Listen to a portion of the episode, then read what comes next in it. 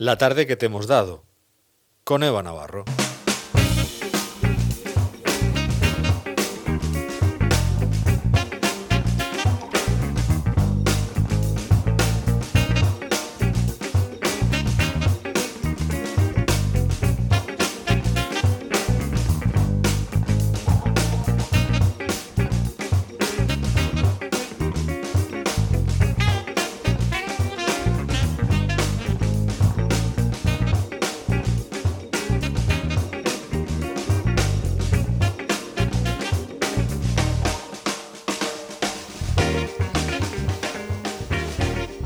Estamos llegando en los últimos minutos de Te doy la tarde, como decimos siempre, los últimos pertenecientes a esta tarde, porque nos quedan muchas más. Eva Navarro, ¿qué Buenas tal? tardes. Otra vez, bienvenida. Otra vez. Cuéntanos.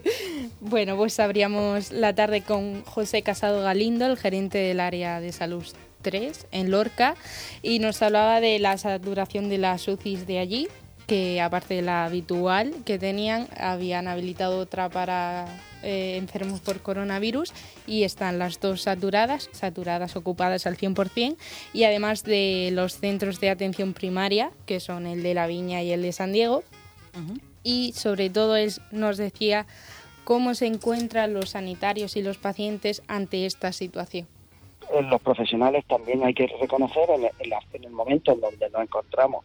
Es un momento de verano que se supone que deberían de, de descansar y estamos intentando que todos los profesionales que puedan descansar descansen un poco porque ellos están, los profesionales están muy cansados, están muy estresados y, y- y hay que organizarlo.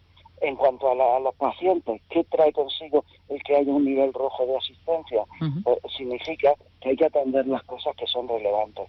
Los, los ciudadanos se pueden quedar tranquilos que eh, se les va a atender las necesidades que tengan, pero en estos momentos donde hay tantos casos de COVID, no es el momento de hacernos la analítica del colesterol que tenemos pendiente de hace un año, no es el momento de, de que voy a ver si me dan cita para ir al fisio, es un momento en el cual se va a priorizar la atención de la, de la enfermedad y del- y de los pacientes COVID. Así llamaba la responsabilidad José Casado y también decir que la gente ha advertido que la gente que dé positivo eh, mantenga la cuarentena obligatoria y si en caso de dar negativo que al menos se auto eh, Confine, ¿no? confine 14 días por Sí. si acaso. Y siguiendo con la actualidad y un poco con este tema también, hemos hablado con nuestros jóvenes rurales, con Juanma y África, y eh, el primer tema del día ha sido la comparecencia de Pedro Sánchez, y sobre ello hablaban eh, los tertulianos, aparte de las vueltas a las, a las aulas. Mm, Pues veo mucha incertidumbre porque la verdad que yo creo que al final lo que va a pasar es que en cada comunidad se van a tomar distintas decisiones en base a lo que cada provincia o región vea oportuno. pero yo no lo veo claro. Es decir, yo creo que evidentemente se, se abrirán los centros. Creo que la gente, los niños y, los adultos volverán a, a sus centros, pero pienso que cuando se pasen 15, 20 días se volverá a cerrar. Recordamos que Juanma estaba en, para tener cobertura, porque él vive en el Moralejo, pedanía de Caravaca, que a veces digo de Moratalla, no de Caravaca. Eh, estaba justo en, en el nacimiento del río Quipar, que ahí hay cobertura. Mm. Y África, ¿sabes dónde estaba? En Valencia. Se ha ido a buscar piso. Sí. Y nos ha hecho la conexión Desde desde, el piso que estaba con su primo y un hombre que se llamaba Jax, enseñándole los, los, los dormitorios. Bueno, Sí, bueno, pues así mostraban ellos su preocupación y además, a pesar de no ser gente que frecuenta los bares o los restaurantes o, o tiene como actividad frecuente el ocio nocturno, también hemos hablado sobre este tema con ellos. Yo, a ver, yo soy partidario de que a lo mejor eh, restaurantes, bares, pubs, en fin, estu- estuviesen cerrados, pero evidentemente estuviesen cerrados ayudándole, es decir, con una ayuda que esa gente pueda vivir, es decir, esa gente tiene familia y esa gente pues mm, debe de, de sal- salir adelante. A ver, yo veo que a esa gente no le va a dar apenas tiempo de, de crearse un colchón mínimo del que subsistir porque han sido, como dices, los más perjudicados de la pandemia y creo que lo van a seguir siendo. Si se pone la cosa más seria, creo que, que esos negocios les va a costar mucho salir adelante. Así nos lo contaban ellos, según sus opiniones. Y bueno, conforme avance la actualidad, como siempre, la semana que viene hablaremos más sobre con ellos. Recordamos sobre ello. Juanma Navarro, pastor, África, panadera. Panadera. Y ya siguiendo con nuestra rutina diaria, nos íbamos hasta Jumilla, donde Patricia Jiménez eh, hablaba con Toñi Gómez, la portavoz regional del Centro de Modonación, que recordamos que el 4 de agosto, cuando empezaba apenas el programa, ya llevamos casi un mes, eh, hablábamos con ella cuando lanzaban esta campaña Está en nuestra sangre y así nos lo contaba ese día. Hay gente a la que le- la convocamos para donar sangre, pero le da miedo. Eh, no tenemos eh, bueno, pues la accesibilidad mm, tanto a municipios como a centros sanitarios que teníamos en condiciones normales y bueno, las reservas están bajando de manera peligrosa. Eh, la demanda en los hospitales cada vez es más alta porque se siguen haciendo cirugías, no solamente cirugías, trasplantes, sino lo que es el día a día de los enfermos oncológicos y hematológicos que necesitan esas transfusiones a diario. Eh, así mostraba su preocupación Toñi y hoy ha reiterado que los hospitales siguen necesitando esas donaciones, que no simplemente eh, sigue existiendo únicamente la enfermedad del coronavirus. Y además hoy ha podido presentarnos algunos resultados y nos ha contado que la campaña ha ido bien, pero no como otros años, que quizá el primer día ya conseguían hasta 300 voluntarios y hoy mismo, sin sumar los que han acudido hoy, tenían 327 únicamente y así nos daba los datos y además llamaba a la gente a donar. Eh, pero bueno, también entendemos que, que la gente tiene muchísimo miedo, entonces, bueno, pues agradecer a todas estas personas. Bueno, hoy es el último día y hacemos ese llamamiento, pues que la gente venga de manera tranquila. Todos tienen una citación por hora, tomamos todas las medidas de higiene y de seguridad que están a nuestro alcance. Pues así animaba Toñi a que la gente fuera a donar, que evidentemente eh, la gente puede tener un poco de preocupación ante el contagio del coronavirus, pero se toman todas las medidas necesarias y no es un hecho particular y aisl- aislado, sino que es una campaña muy necesaria. Y siguiendo con las campañas solidarias, hoy hemos hablado con Pedro Quílez, gestor cultural y trabajador de, de la Biblioteca Regional, y con nuestra compañera Marta Ferrero del programa de por las mañanas, No es un verano más.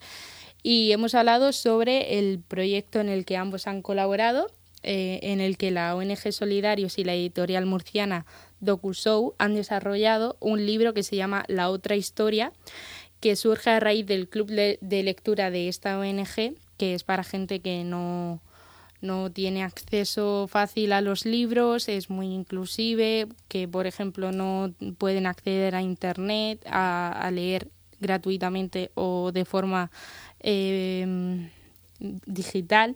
Y así nos cuenta de qué va el proyecto Pedro. Hubo, hay un grupo de gente, 24 personas, asumió como tarea para eh, formar este libro, que es lo que hemos eh, sacado, que es una edición novenal, que la puede, eh, quiere decir que la puede descargar todo el mundo gratuitamente, pero a cambio pedíamos o pedimos que se donen, eh, es una petición, quien no quiera no, no, lo- hace, o quien no pueda, pero pedimos que se donen dos euros al Solidarios para el Desarrollo precisamente para adquirir lectores de libros electrónicos de forma que luego se puedan utilizar testándolos a personas que no tienen posibilidad de, de tener uno, para, para, eh, pues para reforzar un poco la, la- la lectura. reforzar la lectura, sobre todo a raíz de este club que contábamos que también está gente de zonas que conviven en la misma en el mismo área o incluso universitarios también que no tienen quizá eh, tanta capacidad económica para comprarse un libro. Y seguimos también con la cultura y también ha estado hoy con nosotros Aristide Mínguez, el profesor de cultura clásica que nos remonta al pasado. Hoy nos hablaba desde Elche de la Sierra, que me he enterado según él, Sí, sí. que fue donde se ahogó Amir Barca, un caudillo cartaginés. sí. Y da- además habéis recordado la figura de Séneca, muy importante en estos tiempos de que se está debatiendo tanto sobre educación y una perspectiva muy necesaria que hay que aprender para aprender de la vida hay que ir a la escuela y no solo hay que aprender lo de la escuela. Y nos contaba que ayer, eh, eh, el 24 de agosto, un día como tal, el 79 después de Cristo, Pompeya era ah, arrasada, por la erupción del Vesubio y según el, un testigo que sobrevivió, Grimio el joven, contaba así cómo fue esta masacre. Dice, oías los lamentos de las mujeres, los llantos de los niños, los gritos de los hombres. Unos llamaban a gritos a sus padres, otros a sus hijos, otros a sus mujeres. Estos se lamentaban de su suerte, aquellos de la de sus parientes.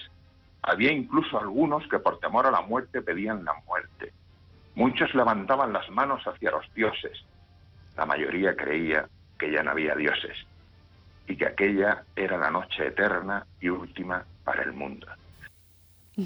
Así nos lo contaba de sorprendente las crónicas tanto espectacular. de Plinio sí, bueno, lee, genial y es un profesor. Y la música de fondo le Sí, sí, sí, claro. es que es un héroe griego, casi, casi. Y además nos contaba también que el jueves es la efeméride de la batalla de Platea, el desenlace de las Termópilas, que según los que sobrevivieron a la batalla de las Termópilas se volvieron a enfrentar y vencieron, creo, es haber escuchado. Y el emperador Agargo le dio nombre a Aristides, que se llamaba Aristides Just. Sí, pero no a nuestro Aristides, a otro. O a otro, otro. Ahora que este también se lo merece, ¿eh? Sí. Se nos está escuchando, se lo decimos. Tú también te lo mereces, Aristides. Por algo los tendrás, sí. Y hace un ratito terminábamos de hablar con Emilio, que hoy nos hablaba desde su tierra, desde Calasparra, y además también hablábamos con José Martínez, el presidente del Consejo Regulador de la Denominación de Origen de Calasparra, y nos ha contado que es el primer y único arroz de alta montaña y aguas vivas de, España con denominación de origen, y que los principales países a lo que exportan son Estados Unidos, Australia y Japón, como nos adelantabas tú antes y sobre todo mm, no, se, no se mostraba preocupado porque dice que esto no les está afectando mucho. Además, aún tienen la suerte de que no, las, no le han impuesto aranceles para exportar y la dinámica del cultivo hace que se mantengan las distancias porque por cierta control unos tienen que estar más lejos de otros, además que los cultivos son bastante extensos. Son amplios y nos ha dicho que solamente dos personas. Sí. Así que. Aunque sí que mostraba su preocupación porque puede entrar cualquier arroz sin control sanitario, pero el suyo no lo pueden exportar sin cierto control, que le parece bien, pero le pasa un poco como pasaba con Emilio, que Emilio vuelve a España sin tener ningún tipo de control. Claro. Entonces, mm, esa necesidad de un poco controlar sanitariamente todo lo que está entrando ahora mismo Tanto al país. uno como otro, exactamente.